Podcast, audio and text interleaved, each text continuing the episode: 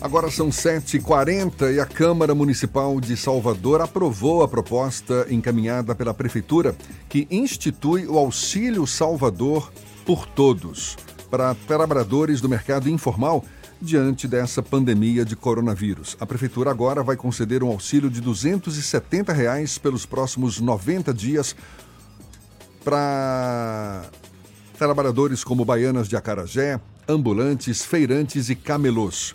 O auxílio também vai ser liberado para barraqueiros, baleiros, guardadores de carros e recicladores. De acordo com o prefeito Assemineto, o pagamento vai ser feito a partir da próxima semana para mais de 20 mil trabalhadores cadastrados no município. Também é válido para taxistas, mototaxistas e motoristas de aplicativos com mais de 60 anos. Lembrando que barraqueiros é quem trabalha com barraca, não é só sua vizinha que adora fazer um barraco, não, tá, gente? Só para deixar bem clara essa situação. Esses, inclusive, não, não vão ser não vão ser né? beneficiados.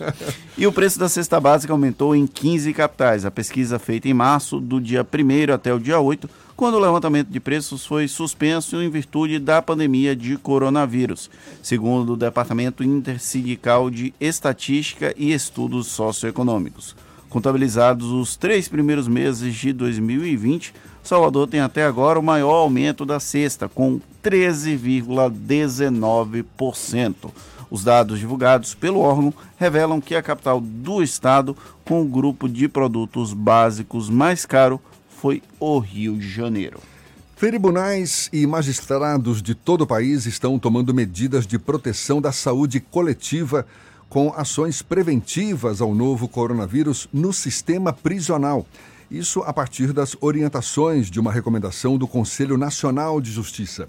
O Tribunal de Justiça da Bahia, baseado nesta recomendação, concedeu habeas corpus coletivo liberando presos civis por dívidas de alimentos e também suspendeu o cumprimento de todos os mandados de prisão civil sobre o tema. A gente vai entender melhor esse assunto conversando agora com o promotor de justiça e coordenador da Unidade de Monitoramento de Execução da Pena e Medidas de Segurança, Edmundo Reis, conversando conosco também por telefone. Bom dia, senhor Edmundo.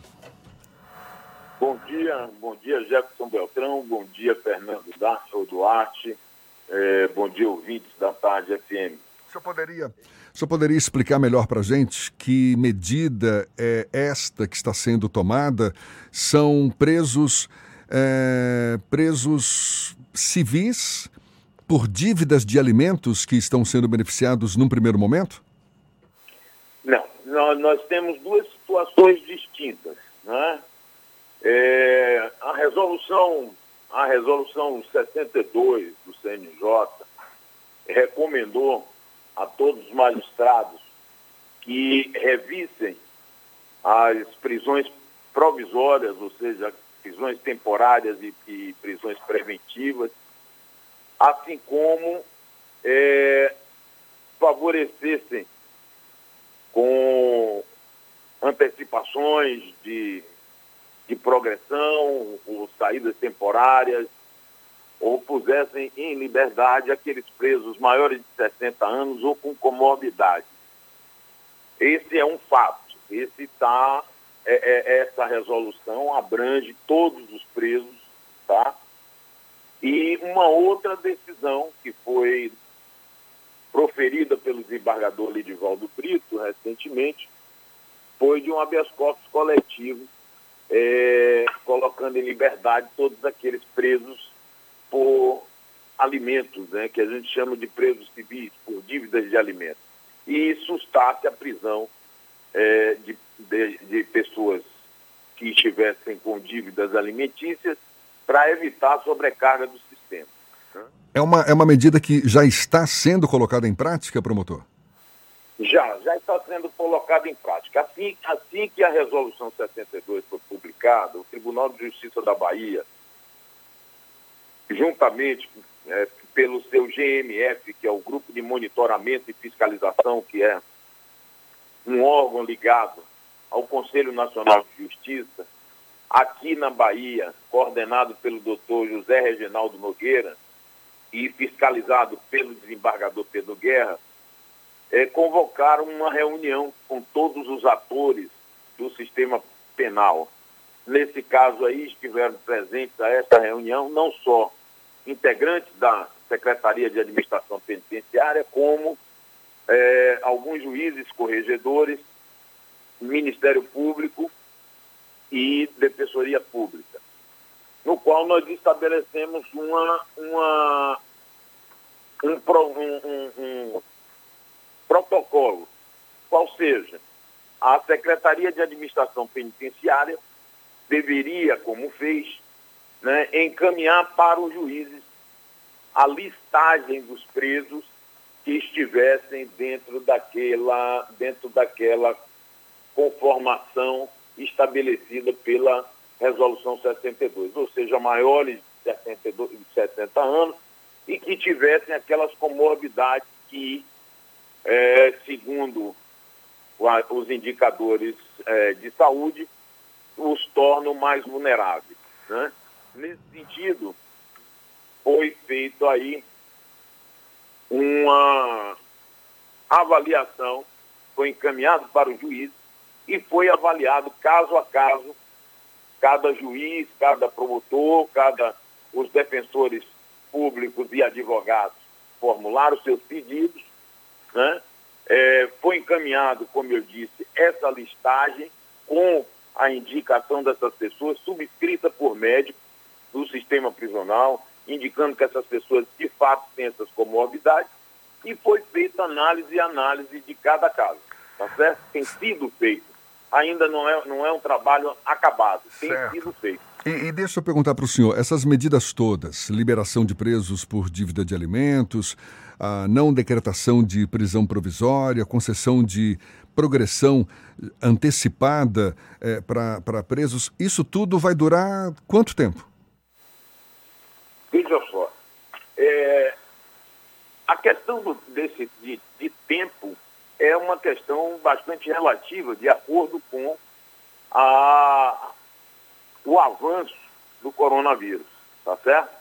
Não é, um, não é algo de prazo certo. Por exemplo, teve, teve juiz que uh, concedeu, você tem no regime semiaberto, para quem, para aqueles presos que têm, que estão no regime intermediário, ou seja, no, no regime semiaberto, você teria cinco saídas por ano, sete dias em cada saída. Alguns juízes fizeram a seguinte matemática: colocaram é, em liberdade para a saída temporária por 35 dias, ou seja, deram todas as saídas que se daria no ano de uma só vez, na tentativa de mantê-los fora do sistema durante esse período crítico do avanço do coronavírus. Tá certo? O fato é que preciso ter explicado para a sociedade o seguinte: nós temos um sistema penitenciário que, como já é, declarou o próprio Supremo Tribunal Federal, é um estado de coisas inconstitucional. Né? O nosso sistema prisional não é, é adequado sob vários aspectos.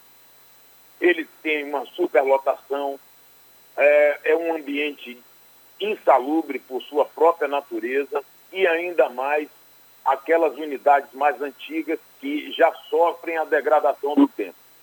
Então, nós estávamos aí com 12 mil, nós temos hoje 12 mil e poucas vagas algumas delas inviabilizadas por interdições administrativas, porque estão celas quebradas ou de alguma forma inviabilizadas.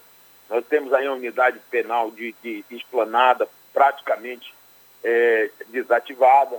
Nós temos a UED, a Unidade Especial Disciplinar, cujo dois terços da sua capacidade está inviabilizada. Isso sobrecarrega o sistema. E a gente sabe que uma das, uma das é, um dos fomentos à contaminação é exatamente é, essa sobrecarga de pessoas, essa aglomeração de pessoas. Então, tentou-se baixar o quanto possível é, o contingente populacional de privados de liberdade para que pudéssemos enfrentar minimamente a, com certas condições a, a, a pandemia do, do coronavírus. Doutor Edmundo, a gente tem visto circular na, nas redes sociais informações que não são precisas sobre a liberação geral de presos Para encerrar, eu gostaria que o senhor explicasse à população que não é uma liberação geral de presos, de pessoas que estão no sistema carcerário e que são grupos específicos que podem eventualmente sair do sistema. Exatamente.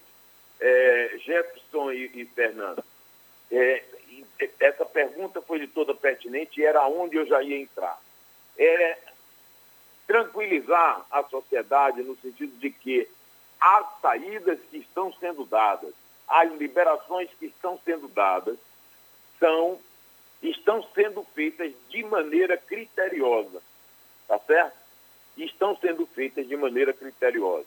Então, são analisados caso a caso e não coletivamente, como está colocando, ainda que a decisão seja coletiva, a análise de cada um de cada um daqueles presos que compõem aquele coletivo foi analisado caso a caso, analisado pelo promotor, analisado pelo juiz, tá certo? Então não é uma coisa não criteriosa, mas é uma coisa emergencial e é uma coisa necessária, é uma ação necessária nesse momento. Tá certo. Edmundo Reis, promotor de justiça e coordenador da Unidade de Monitoramento de Execução da Pena e Medidas de Segurança, muito obrigado pelos seus esclarecimentos e um bom dia para o senhor. Bom dia. A gente lembra que essa conversa toda você pode rever e ouvir de novo também pelos canais da Tarde FM no YouTube, no Spotify, no iTunes e no Deezer. 7h51 agora.